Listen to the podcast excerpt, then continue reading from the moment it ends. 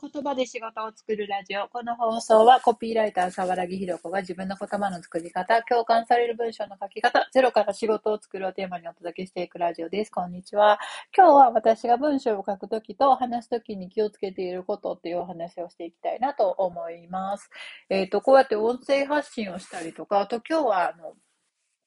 Facebook のグループの中でライブ配信、動画でライブで配信してたんですけど、まあそういう風に話したりとか、まあそうですね、セミナーとかしてる時も同じかな。えー、何かを伝えるっていう、話す時も書く時も共通して大切にしていることがあるので、その話をしていきたいなと思います。えっと、結論を言うと、概念だけを伝えずに、具体例を伝えるっていうことです。具体的な例というか、まあ、その、まあ、例ですね。具体例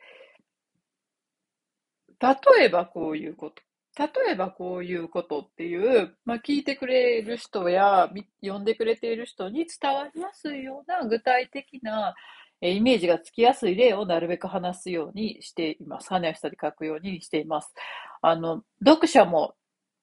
リスナーさんや見てくれている人たちも、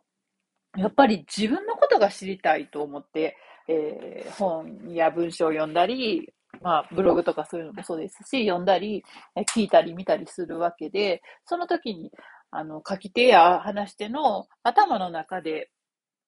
行われている難しい話だけをされても、それが正しいかろうが、うんと、面白かったとしても、やっぱり具体的に自分のこととして落とし込めるような例がないと、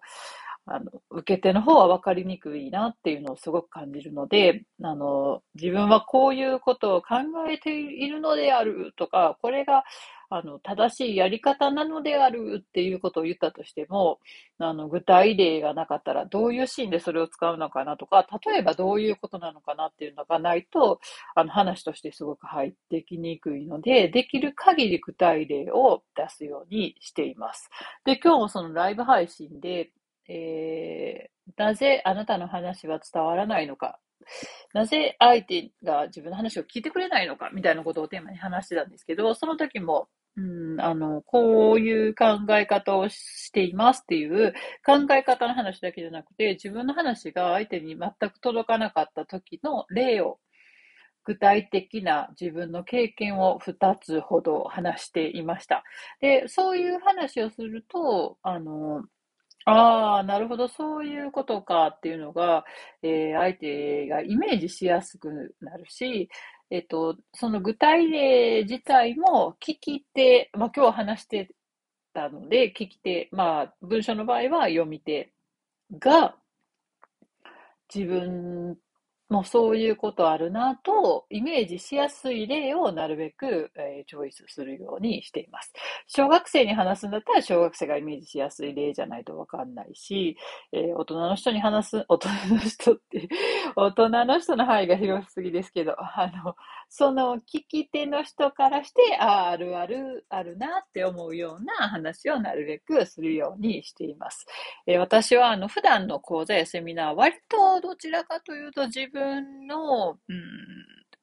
下10歳、上10歳ぐらいの人が多いのかな。30ぐらいから、まあ、50代ぐらいの、どちらかというと女性が多い。まあ、男性の方も来てくださるんですが、まあ、うんと7対3ぐらいで女性が多いので、まあ、どっちかっていうと、まあ、女性によるってわけじゃないですけど、まあ、あの、その、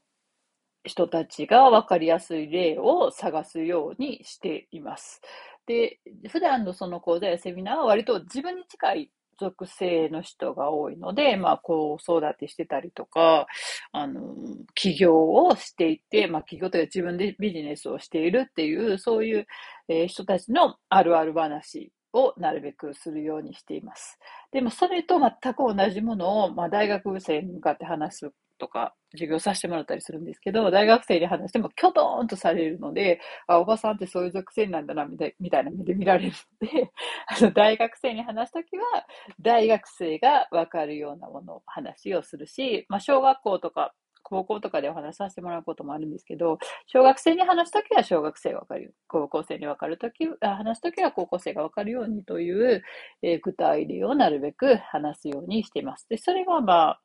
自分が高校の時こうだったっていう話でもいいんですけど、まあ自分が高校の時なんてもう何年前だ、二十何年前なので、えっと、それとは時代が大きく変わってたりとかするので、やっぱり今のその人たちが何に関心があって、どういうあの言葉が分かって、どういう言葉は分かんないのかみたいなことをしっかり捉えていくことが大事かなと思います。まあ、あの、変に若者言葉でおばさんが喋ってたら寒いので、そういうことではなくて、何に関心があって、どういうことに興味が持ってるのかみたいなことを、まあ、なるべく本人たちの中に入って、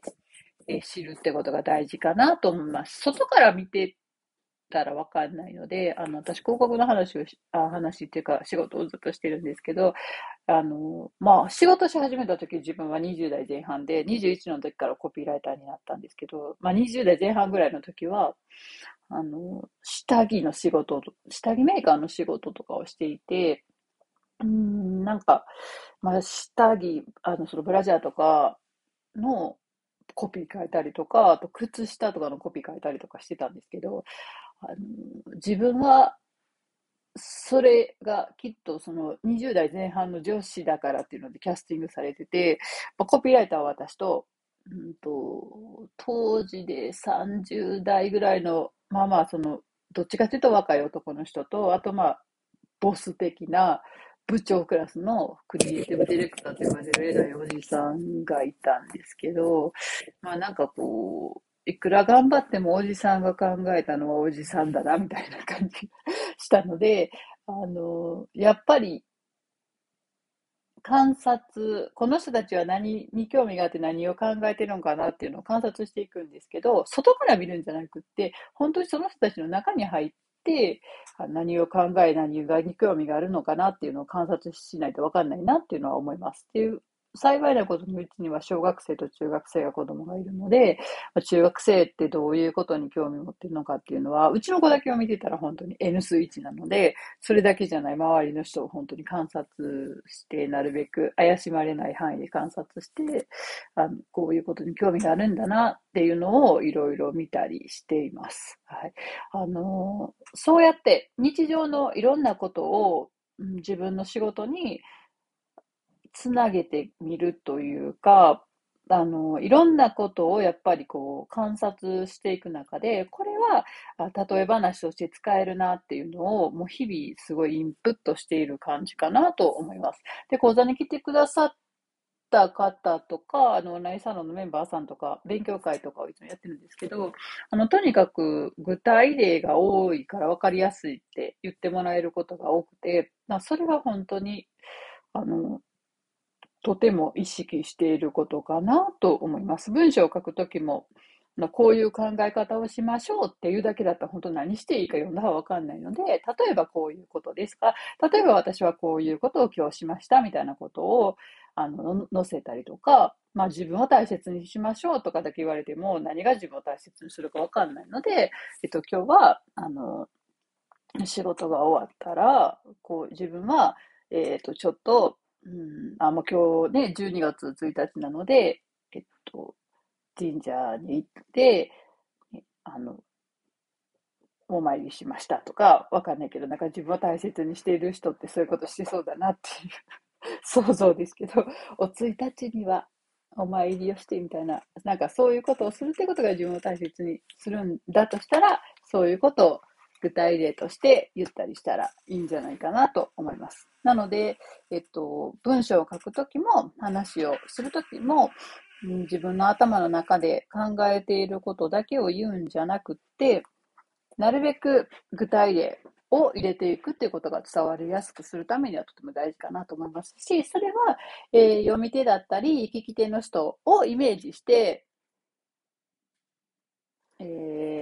この人に伝えるんだったらどういうことがいいかなっていうのを言ってみ。あの、チョイスすることが大事かなと思います。うちの中学生男子に話すのと、私の母、ね、70代の母に向かって言うのでは、例え話も全然違ってくるはずなので、あの、いつも同じ例え話を全員にするんじゃなくって、こういう人にはこういうことが分かりやすいな。それはまあ年齢や職業や属性だけじゃなくて、こういうことに興味がある人にはこの話が分かりやすいなとか、そういうことで考えていっていいんじゃないかなと思います。で、例え話や具体例の例は、もう日常の中から拾っていくしかないので、自分のあの、普段の行動の中から、あ、これは例えばに使えるなっていうのをどんどん、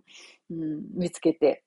ストックしてで、あの、いざという時に話そうと思って、ぶわってメモとかに書いてても多分取り出せないと思うので、まあ友達と話す時にちょっと練習してみるとか、まあこういう音声配信とかされてるのであれば、そこで例えばでちょっと話してみる練習をするとか、なんかの晴れ舞台にすごい例え話をバンって出すためにストックしておくというよりは、あの練習して小出しにあの人に話したり書いたりしてみて、そこで反応が良かったものを、あの、一軍にして置いといたらいいかなと思います。あのー、うん、なんか練習してみて反応が良かったものを一軍として置いていくみたいなのはすごい大事なことかなと思います。で、一軍もいて、二軍もいて、あのー、相手、こういう人にはこういう話がいいな、こういう人にはこういう話がいいなっていう、その一軍のレギュラーメンバーみたいな例え話を持っとけば、あの、どこかで急に話すことになったりとか、何か書くことになったりした時もスッと取り出せるんじゃないかなと思いました。はい、今日は分かりやすく伝えるためには、概念の話だけじゃなくて具体例をいっぱい言っていった方がいいよね。いっぱいというか、具体例を取り入れていった方がいいよねというお話でした。何かの参考になれば幸いです。ではまた明日さようなら。